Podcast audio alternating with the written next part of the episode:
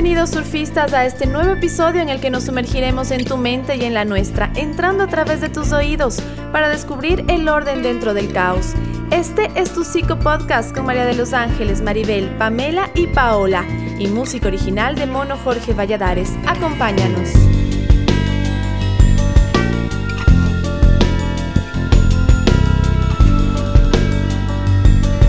Surfistas del Caos. Bienvenidas surfistas del caos a este nuevo episodio en el que vamos a tratar un tema súper interesante que es el tema del trauma. Yo soy Paola y estoy junto a Maribel, Pame y Ángeles y vamos a tratar este tema para contarles qué es exactamente el trauma, cuáles son las consecuencias del trauma y qué debemos hacer frente a este. Así que les invitamos a quedarse el día de hoy durante este episodio y voy a empezar contándoles lo siguiente. El trauma es una, son experiencias en general que podemos tener a lo largo de nuestra vida que nos sacan de este equilibrio psicológico que normalmente tenemos. No todas las experiencias resultan ser trauma para todas las personas. Va a depender muchísimo de cada persona cómo vive esa situación y cómo, qué herramientas tiene para enfrentarlas. Pero si hay situaciones generales que son traumáticas para cualquier persona, como por ejemplo ser víctima de violencia psicológica, física, ser víctima de un abuso sexual y también temas como los desastres naturales pueden dejarnos trauma. Y este es un tema que hemos elegido para este episodio porque después del 2020 que tuvimos, definitivamente hay que empezar a contemplar este tema. Es más, la teoría del trauma dice que recién vamos a saber qué va a pasar con la población después de un trauma, después de seis meses que la población está en absoluta calma. Solamente ahí van a empezar a aparecer los reales síntomas del trauma. Así que quédense con nosotros y vamos a empezar a contarles qué opinamos del trauma. Bienvenidas chicas, Maribel, ¿cómo estás tú? ¿Qué tal, Pau? Súper importante lo que cuentas, ¿no? Para cada persona hay una medida distinta de qué es algo traumático y qué no. No es algo que desde afuera podemos medir, sino que depende totalmente de cada individuo. Y en el episodio de Monstruos bajo la cama, que si no han escuchado pueden oírlo, hablábamos de un tipo también de trauma que no es el común, no es el que, por ejemplo, de la persona que se va a la guerra, sino es un trauma complejo que viene de vivir situaciones, por ejemplo, en relaciones con los papás, en relaciones con la pareja, donde hay, por ejemplo, abuso continuado. O sea, no es un evento, sino muchas veces durante varios años. Y esto también es trauma. Por eso mucha gente dice, no, yo no he vivido ningún trauma. Porque tal vez no han estado en un desastre natural o en algo así evidentemente traumático y sin embargo, igual, por ejemplo, tienen flashbacks o tienen pesadillas sobre algún evento de sus vidas. Entonces, por eso es importante que todos sepamos del trauma. No es algo exclusivo de algunas personas, sino que es algo que todos vamos a tener que en algún momento eh, conocer, ya sea por nosotros o por nuestros seres queridos. ¿Cómo le ves tú, Pame? Yo le veo que el trauma, y la teoría también dice esto, es una repetición constante que tenemos los seres humanos de un evento, ¿no es cierto?, del pasado, que está ahí reproduciéndose porque hay como una, un circuito cerebral como una pieza aparte en nuestro recorrido cerebral que se está activando, ¿no? Es como una alarma que todo el día está sonando constantemente, como una luz roja encendida.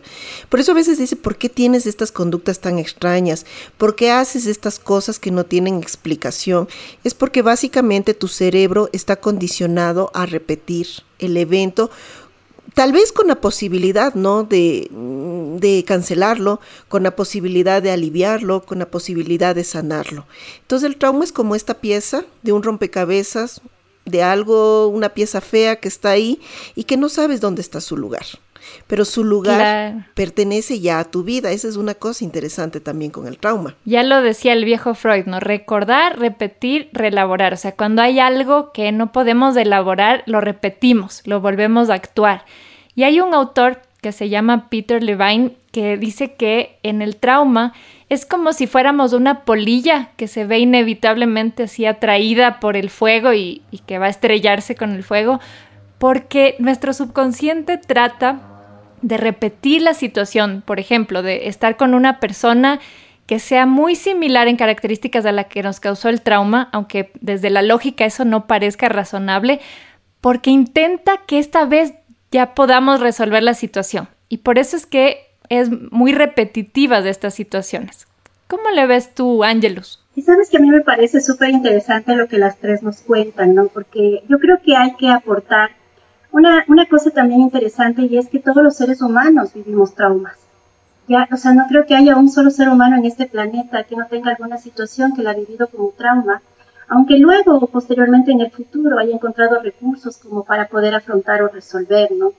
Pero realmente en, el, en el psicodrama nosotros visualizamos el trauma como una situación tan inesperada para, las para la cual nosotros no teníamos ningún recurso, ningún conocimiento, no teníamos desarrollada ninguna capacidad y es tan abrupta la presencia, ¿no cierto?, de lo inesperado, que nos quedamos eh, a veces en el pensamiento, en la emoción e incluso en el cuerpo congelados hasta que podamos encontrar internamente una forma de responder. Entonces, en el psicodrama hablamos de la espontaneidad y creatividad. Entonces, el trauma aquí es visto como la ausencia total de creatividad y espontaneidad. Y entonces, como yo no pude dar respuestas adecuadas a esta situación inesperada, ¿qué hago? Mi cerebro, ¿verdad? Mi, forma de ver el mundo, mis pensamientos comienzan a encontrar eh, acciones que yo eh, utilicé en el pasado para resolver eh, conflictos, por ejemplo, parecidos o situaciones parecidas y las comienzo a utilizar, repetir repetitiva, repetitivamente, perdón, y ahí es donde eh, comienza como este hábito, ¿verdad? De repetir cosas que no sirven, pero como yo no sé qué más puedo hacer, entonces sigo viviendo en círculos eh, que, no me permiten salir ni encontrar otras opciones. Entonces el trauma de alguna manera es como este hábito mental, este hábito emocional, que, que como no me enseñaron a responder de otra manera, ¿verdad? Lo sigo repitiendo y repitiendo. Mira, y ahí, ahí hay una cosa interesante también, y es que a todas nos debe haber pasado que en algún momento llegó un paciente y les dice, ya trabajé con este terapeuta, pero siento que no me sirvió, ¿no es cierto?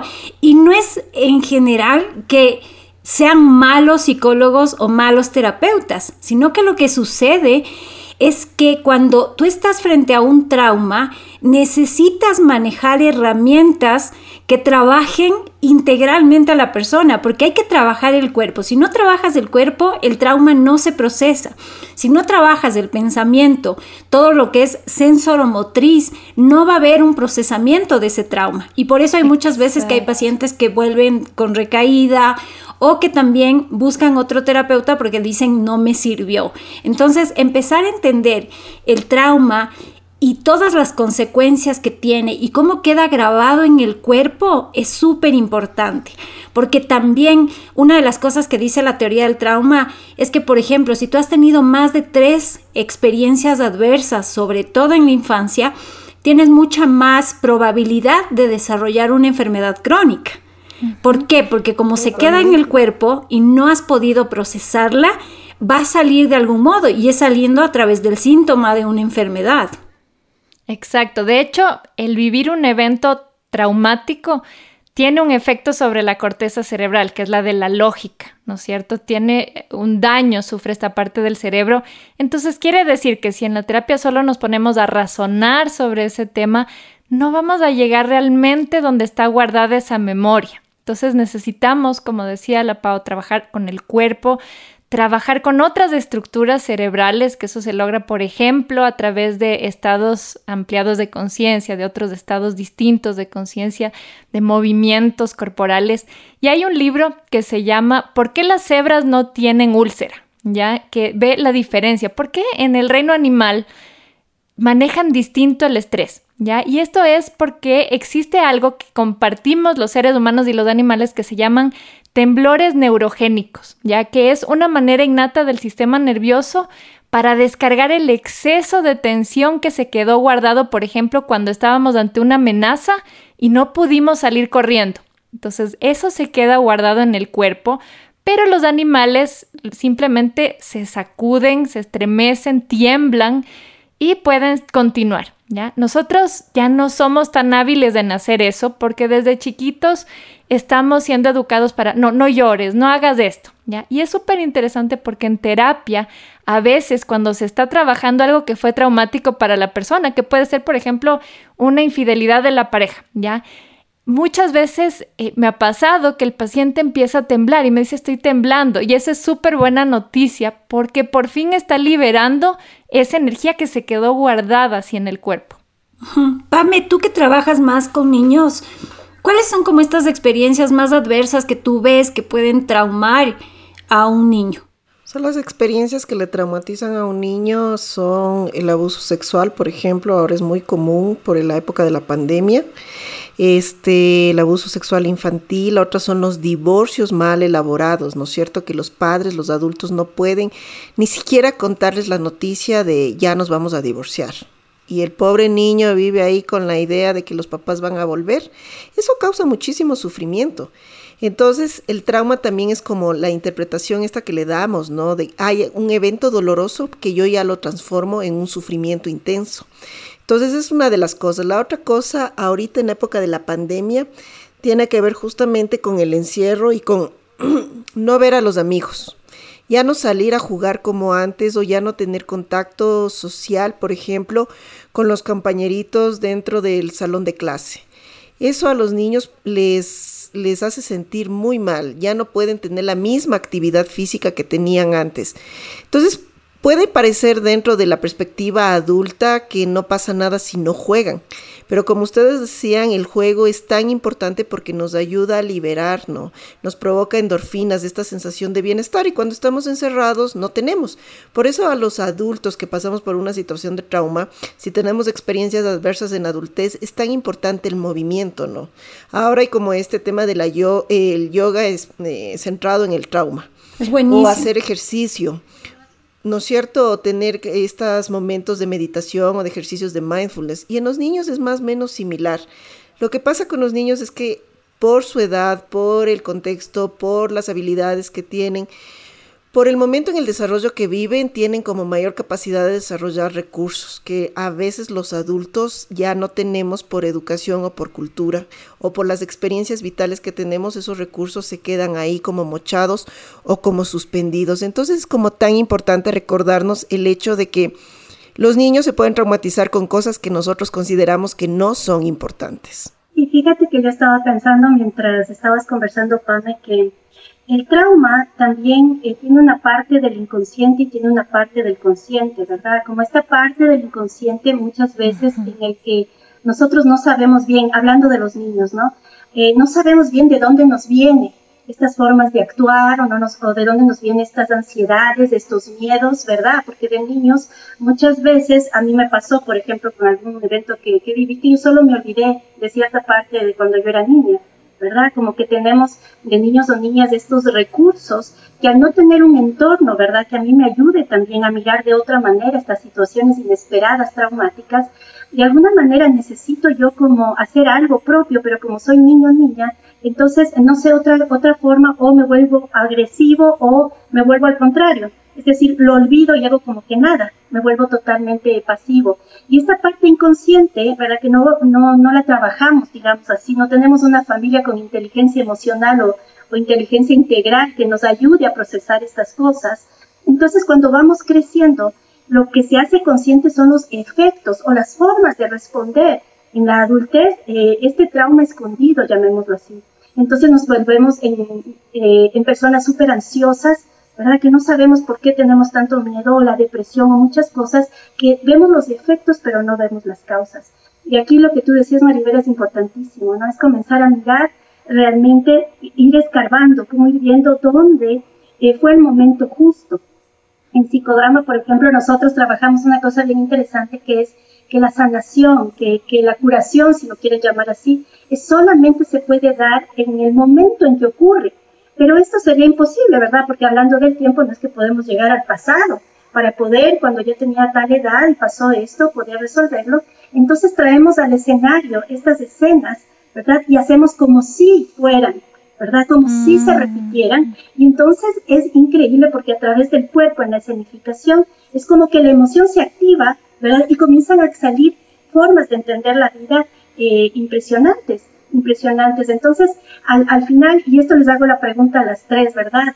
Tiene que ver también la, la, la funcionalidad o disfuncionalidad como adultos ¿verdad? En, hacer nuestra vida, en elegir parejas, en esto, tiene que ver con traumas eh, inconscientemente eh, mal elaborados, ¿no es cierto? Por supuesto, por supuesto. Yo creo que sobre todo con los traumas eh, que parten, por ejemplo, de una herida infantil, de una herida de abandono, de una herida de humillación, de rechazo, eso marca muchísimo tu elección de pareja y de seguro en la vida adulta vemos, yo, yo en terapia pareja veo mucho como las elecciones de pareja em, fortalecen este trauma, ¿no? Porque vuelves a repetir el abandono, vuelves a repetir esta sensación de rechazo. Entonces es súper importante elaborar mucho más profundo cuando tú dices, ¿por qué será que elijo mal? ¿O por qué será que tengo mala suerte con mis parejas?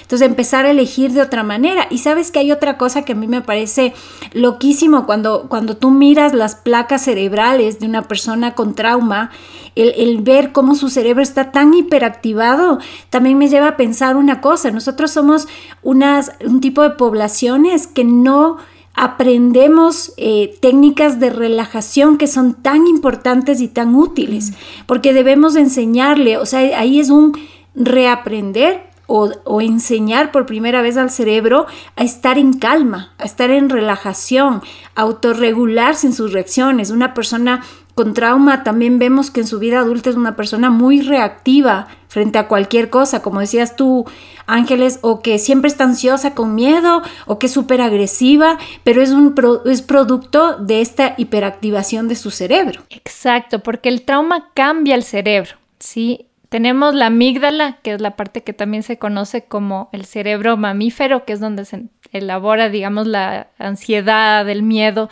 Y cuando sufrimos un trauma, esta parte está hiperactivada, como decíamos antes, es como una alarma de incendios que todo el tiempo está hipervigilante, ¿no? Esto significa que cosas que no son una amenaza, nuestro cerebro les va a interpretar como una amenaza siempre, por ejemplo, y que todo el tiempo vamos a estar en un estado crónico de, de estrés, ¿no? Entonces es súper importante esto porque también hay otra área del cerebro que es el hipocampo que tiene que ver con la memoria, que en cambio se atrofia. Entonces la capacidad de crear nuevas memorias va a verse afectada en cambio. Pero lo más interesante de esto es que con terapia ya se ha visto, se ha comprobado que también cambia el cerebro, pero en el sentido contrario. O sea, puede haber un aumento de la masa, por ejemplo, del hipocampo, lo que significa mayor capacidad de crear nuevos recuerdos, puede también eh, haber mayor eh, actividad en la parte de la corteza que decíamos que se había atrofiado con el trauma. Entonces, sí, puede ser como que desanima, ¿no? Saber, chuta, si viví un trauma, eso cambia mi cerebro y será que estoy condenado a eso, pero también todo lo que hacemos terapéuticamente, como todas estas técnicas que son de relajación, de conciencia, de conexión con el cuerpo, la psicoterapia, también le van a cambiar al cerebro. Y eso es súper esperanzador, en cambio. Totalmente. Por eso también hay los estudios que muestran de los niños que han sufrido de, eh, privación emocional o que han tenido una crianza negligente, cómo tienen serios problemas de aprendizaje, ¿no? No pueden leer, no pueden escribir, tienen problemas al hablar, pero eran niños normales. ¿Qué les pasó? Básicamente no pudieron tener un apego seguro o una sensación de protección y amor. Ese vínculo biológico que tenemos con otro ser humano se vio interrumpido por el trauma, sea por el abandono, por la negligencia, o, por la, eh, la soledad profunda. Entonces eso hace que nuestro cerebro se deteriore y se deforme. ¿Qué pasa cuando llegamos adultos con nuestro cerebro atrofiado, deformado? Tenemos justamente conductas deformantes también o conductas peligrosas o conductas que nos hacen sentir en peligro constantemente. Entonces el trauma es tan poderoso que nos puede trastornar la vida y nos puede también dar la oportunidad de trabajar en nosotros mismos sobre nuestra historia personal. O sea, pocas veces en nuestra cultura, por ejemplo, aquí en el Ecuador, todavía es mal visto que la gente vaya a terapia. No sé si a ustedes les ha pasado eso, chicas, en la, consulta. Pero a mí sí me vez menos, por suerte, pero Cada sí, vez, y hay más hombres que van a terapia, también es bueno. Pero sí es común decir, ¿por qué yo voy a ir a terapia? Ah, por ejemplo, yo que trabajo en la mayoría de los casos con niños, eh, ¿sabes qué me dicen a mí básicamente? Arréglele al niño y, haga todo lo que tenga que hacer, pero no me involucre. Qué fuerte. ¿No es cierto? Y es y es súper importante porque con esto que dices ahorita, Pame, más bien la, la única forma de sanar un trauma es en conexión con alguien más y en una conexión segura. O sea, por eso el terapeuta es una persona con la que estás atravesando nuevamente eso, pero es una persona segura. Igual puede ser en la comunidad, no sé, en, eh, comunidades donde hay el chamán, por ejemplo, y están como en grupos sanando, o sea, la conexión es vital. Sabes que con lo que dices, Maribel, en medicina germánica, la biodescodificación te plantea que justo estos shocks o estos impactos, los más fuertes y los que van a generar traumas son estos que vives en soledad sin alguien que te contenga, sin alguien a quien poderle expresar en ese momento cómo te o alguien indiferente, como decía la PAME, ¿no? Alguien negligente. ¿Qué ibas a decir, Angelus? Sí, yo les estaba escuchando y, yo lo que, lo que he vivido, ¿no? A nivel del trauma y lo que he podido mirar también en otras personas es que el trauma entra por el cuerpo y debe salir también como expresión del cuerpo. ¿A qué me refiero con esto, no? A que nuestros sentidos tienen una percepción tan grande de un suceso, de un hecho, ¿verdad? Y luego esto es interpretado en el cuerpo que en alguna parte de mí este trauma se va a expresar también corporalmente. O sea, el trauma de alguna manera no solo es emocional, sino que como somos seres integrales, ¿verdad? Como tenemos todo en conexión, el trauma de alguna manera también se va a expresar a través del cuerpo, como decías tú, Pau, a través de una enfermedad o a través de una emoción exacerbada, ¿verdad? O de una emoción también que no aparece. Eso de las falsas durezas en la vida. Es decir, se te muere alguien, no lloras, o, el de mirar que, ves la novela y lloras por todo, o la excesiva sensibilidad frente a situaciones, ¿verdad? También son expresiones de un trauma no resuelto o de una situación tan impactante en mí que de alguna manera necesito mirar. Y aquí, en este sentido, el cuerpo es el que me da la señal, Muchas veces para saber que algo me está pasando, el cuerpo es el que comienza a decirme cosas. Los, los, los, dolores crónicos, las emociones, como ya decía, que se van presentando frecuentemente o no se presentan nunca, también los pensamientos obsesivos, ¿verdad? Cuando yo comienzo a tener miedo de todo, o cuando yo comienzo a pensar que no puedo tener una relación, como decía la Pau, porque todos los hombres, entre comillas, son malos. Es decir, estas grandes generalizaciones que tengo son expresiones del trauma. ¿Y por qué yo lo menciono? Porque muchas veces nosotros miramos estas, estos efectos en nosotros, pero no lo miramos hacia adentro, ¿verdad? No miramos que algo está causando esto y a veces por vagancia espiritual se llama dentro de lo que es el yoga, ¿verdad? No queremos afrontar y confrontar y, y como tú decías, Maribel, que es interesantísimo, entender que yo puedo llevar una vida mejor, entender que mirando ¿verdad? Puedo construir nuevo tipo de relaciones. Y además, así para, para también abrir el, campo de las, de, las de las soluciones frente al trauma, en el psicodrama siempre se tiene un principio que dice que para el trauma hay que ir de la periferia al centro. Es decir, ninguna persona está lista para mirar su trauma a la primera, al primer encuentro de terapia, ¿no? Sino que es todo un proceso que hay que ir sacando esta como capitas, capitas. la cebolla, ¿no? el famoso ejemplo, hasta llegar a esto. Y también nosotros entendemos que cada persona mira el nivel de trauma dependiendo de la capacidad de respuesta también. Entonces, esto como terapeutas, a veces, ¿por qué lo digo, Pau? Porque a veces tenemos ansia terapéutica, ¿no? Nosotros vemos desde fuera lo que está pasando, pero la persona no, y queremos acelerar los procesos. Entonces, cada persona sacará su trauma o su partecita de trauma también en miras al recurso o capacidad que puede generar para afrontarlo. Y justo me, con lo que dices, Ángelus, me haces de acuerdo. De hecho, la Biblia del trauma se llama, el libro este se llama El cuerpo lleva la cuenta, ¿no? Y es porque va desde ahí, o sea, hay un montón de traumas que también son preverbales. ¿no? Que se dieron mientras estábamos en el vientre de mamá y que obvio, o, cuando no teníamos todavía un lenguaje, y obvio no tenemos como, como mucha claridad pero el cuerpo siempre es un termómetro maravilloso que nos va a estar mostrando qué pasa ahí, ¿no? Y hay personas que despiertan probablemente al qué me habrá pasado a través de una enfermedad o de otros síntomas como una ansiedad, como una depresión endógena que no tiene una causa aparente, entonces empiezan a cuestionarse, ¿por qué será que ahora tengo este síntoma? ¿Por qué será que ahora tengo esta enfermedad? Pues el cuerpo te está avisando y te está diciendo que hay algo que hay que hacer.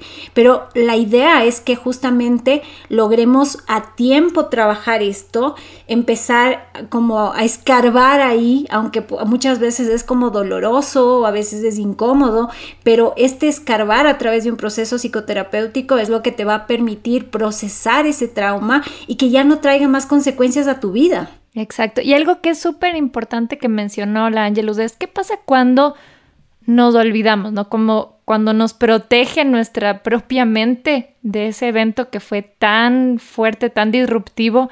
Y esto tiene un nombre que es la disociación. ¿sí? Este no sentir, este a veces olvidarnos del episodio o simplemente que no nos cause una sensación en sí.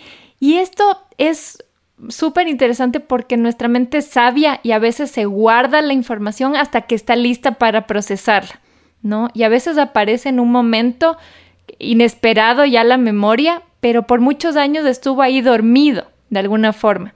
Y es importante no creer que, ah, no pasa nada porque no siento nada. A veces justamente esa es la señal de que también algo pasa. Claro, eso por ejemplo pasa muy comúnmente en, en el abuso sexual que sufrieron los adultos en infancia, no se acuerdan nada, no tienen recuerdos de su infancia, es como que se les borró el cassette. Pero llega un momento en donde aparece, porque detonó un color, un aroma, una frase, porque alguien hizo algo y ¡pum! El recuerdo se despierta. Pero es súper interesante, ¿no? Que termine ese proceso de disociación y vos tal vez ya estés en una etapa distinta de tu vida donde sí tienes recursos para poder afrontar eso y donde te sientes más seguro, más estable. Entonces no es lo mismo acordarte cuando eres adolescente que cuando eres adulto. Porque tal vez de adolescente no tienes ni los recursos ni las formas para afrontarlo, a diferencia de un adulto. Entonces nos vamos dando cuenta que el trauma tiene como tantas caras, tantas formas y aristas que nos va diciendo mm, que no solamente es la mente, es el cuerpo, es la mente, es la parte espiritual también que se afecta, está el mundo de las creencias de la persona y el tema del trauma es cómo logramos superar esa vulnerabilidad física, cognitiva, emocional, este, espiritual, ¿no? ¿Cómo logramos cicatrizar esas heridas que parecen a veces imposibles de cicatrizar? Estás escuchando Surfistas del Caos. Hola, soy Paola Erazo, parte de las Surfistas del Caos. Yo soy psicóloga clínica y psicoterapeuta sistémica de parejas. Si quieres que te ayude a resolver los problemas de pareja, puedes contactarme a través de mi Instagram personal, psicóloga Paola Erazo Robles, o también al 098 68 66 335. Y es complicado, ¿no? Es complicado porque también yo creo que uno de los elementos que deben darse como para poder sanar el trauma es darme cuenta de que tengo un trauma. Porque si yo no, no me doy cuenta de lo que tú dices, Pame, de que llevo esta herida, de que yo fui abandonada, de que sí, por ejemplo, aceptar que, que sí fui violada, por ejemplo, cuando fue niña, ¿no es cierto? O sea, estas grandes aceptaciones que a veces la negación es una protección, entonces es mucho más fácil vivir negando eh, negando no solo de palabras, sino negando también de no ver, ¿verdad? Como que pasamos ciegos en la vida. Por eso también tenemos las relaciones que tenemos ahora en la sociedad. O sea, si yo me pongo a pensar en estos niveles tan altos dentro de la pandemia y en, general en la vida de femicidios, de maltrato intrafamiliar, también es producto de estos traumas no trabajados, es decir, de estas heridas no vistas o estos vacíos existenciales también que, que se van dando y que se va eh, fortaleciendo en el, en el trauma, ¿no? Y aquí también yo quería darles como, aporte que, que, el momento en que yo acepto que algo pasa conmigo, o sea, lo que decíamos con, con la pausa, el cuerpo me está diciendo, o sea, algo pasa, ya no me siento tan feliz, ya no me siento tan bien, me duele tanto la, nervio ciático, algo me pasa, es decir, y no me he caído, quiero decir, no hay una razón, una causa, ¿verdad? Que creo que es responsabilidad también como adultos mirar y decir, puedo hacerme cargo de lo que me está sucediendo. Entonces, si ya no estoy tan bien, si por mis propios recursos yo ya no puedo resolver esta situación de infelicidad o que estoy causando infelicidad a otros, es momento de ir a terapia, ¿no? Y aquí no sé qué les parece a ustedes, ¿el trauma solo se soluciona con, con terapia o será que podremos nosotros solucionar nuestros propios traumas?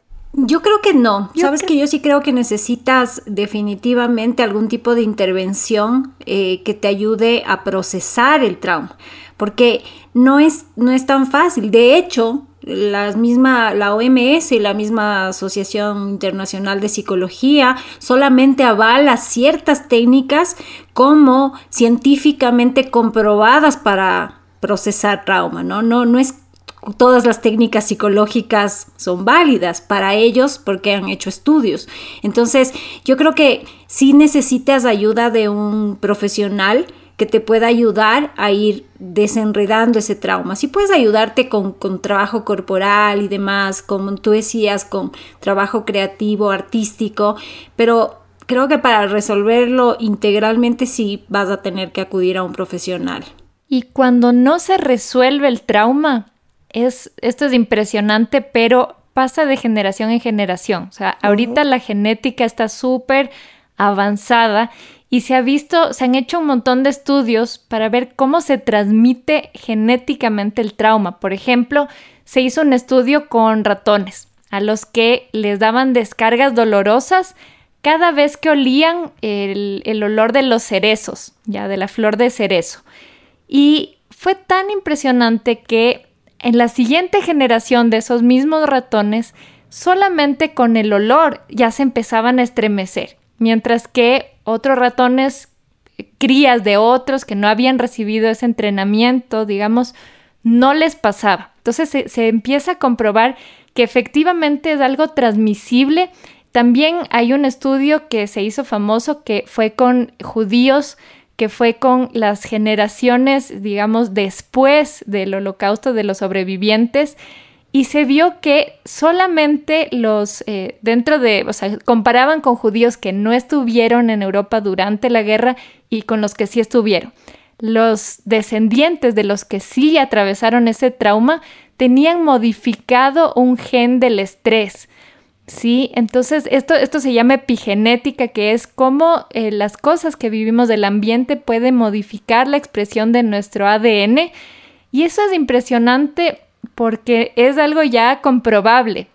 Pero no es la única forma en que los traumas viajan en las familias. Por supuesto. Por ejemplo, hay, hay un ejemplo en este mismo libro, libro que les contaba de Waking the Tiger, Despertando al Tigre, en el que hay una chica que vive un eh, accidente de avión, pero es algo súper impresionante porque también su respuesta al trauma fue heredada, pero en cambio a través también podríamos decir de un mecanismo inconsciente, porque tanto su papá como su abuelo habían también atravesado accidentes de avión y habían sobrevivido eh, diferentes, ¿no? O sea, fueron tres accidentes de avión, imagínense la, coincidencia, entre comillas, que tiene que haber para que esto pase en una misma familia.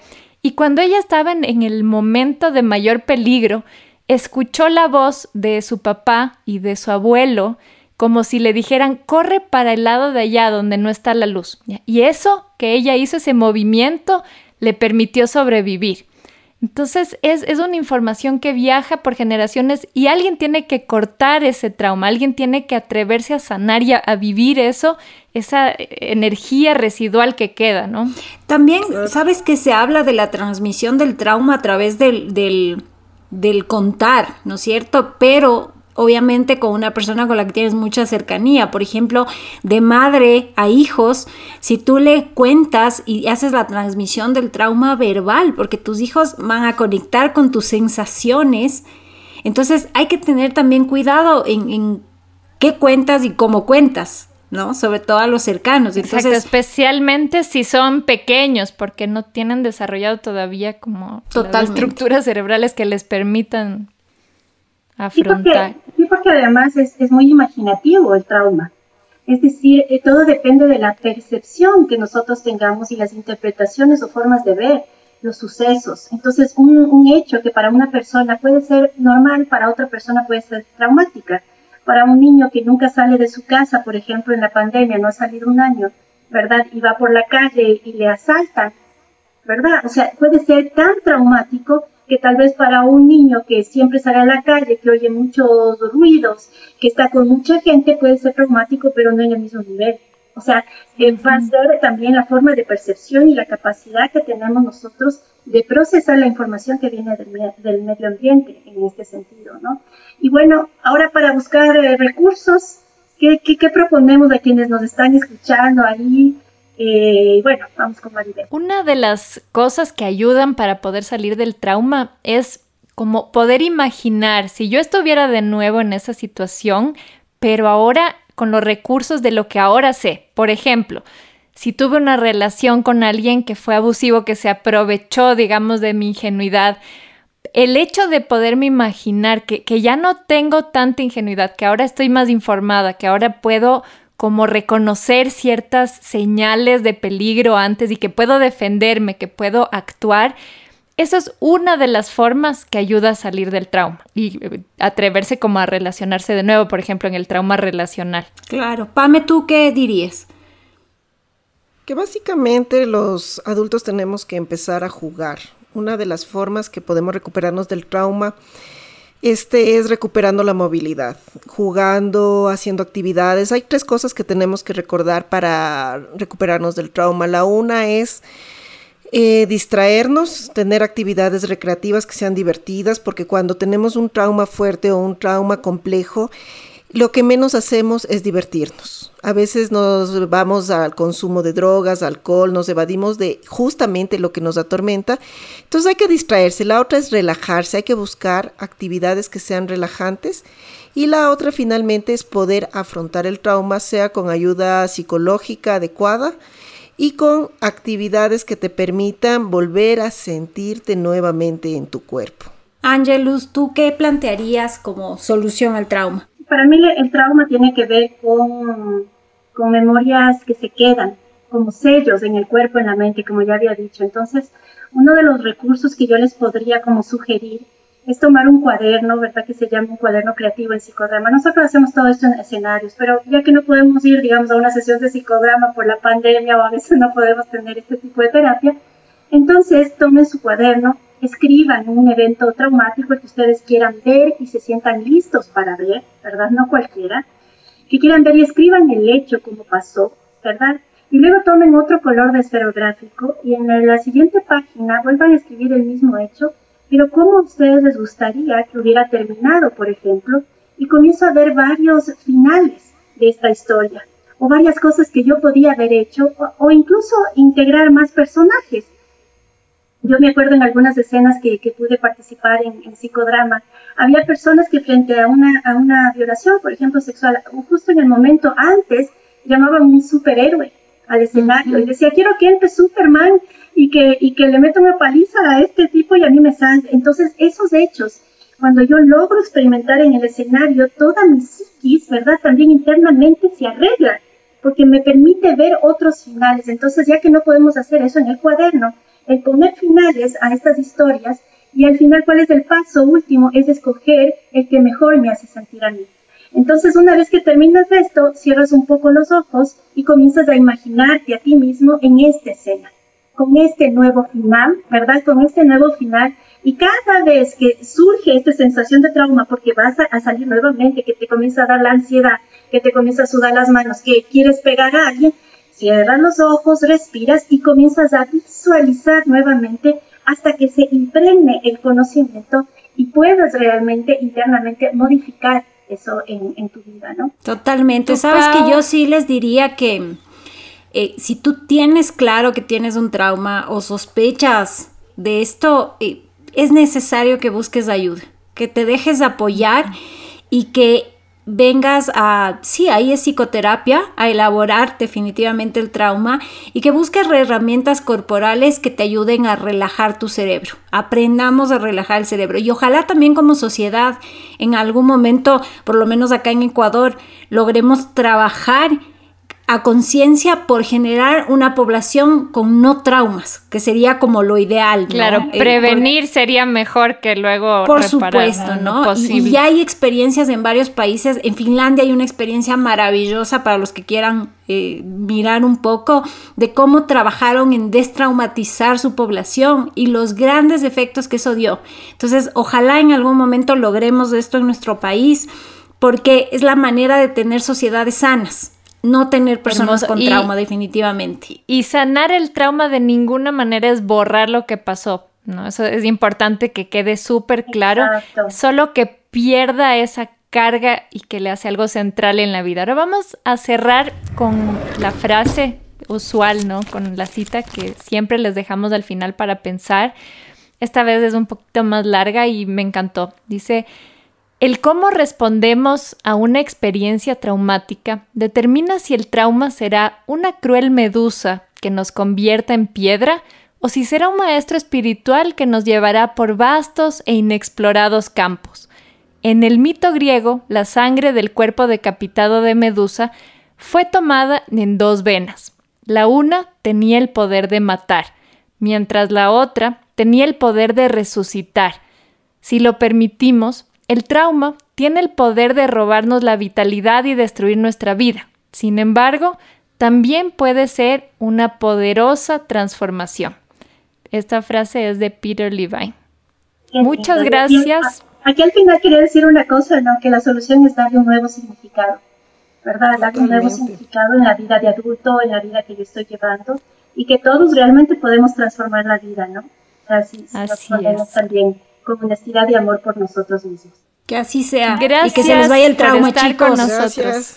Mandamos un abrazo a todos los surfistas. Chao, chao. Chao, chao. Esto fue Surfistas del Caos. Encuéntranos en Instagram y Facebook. Si te gustó, compártelo.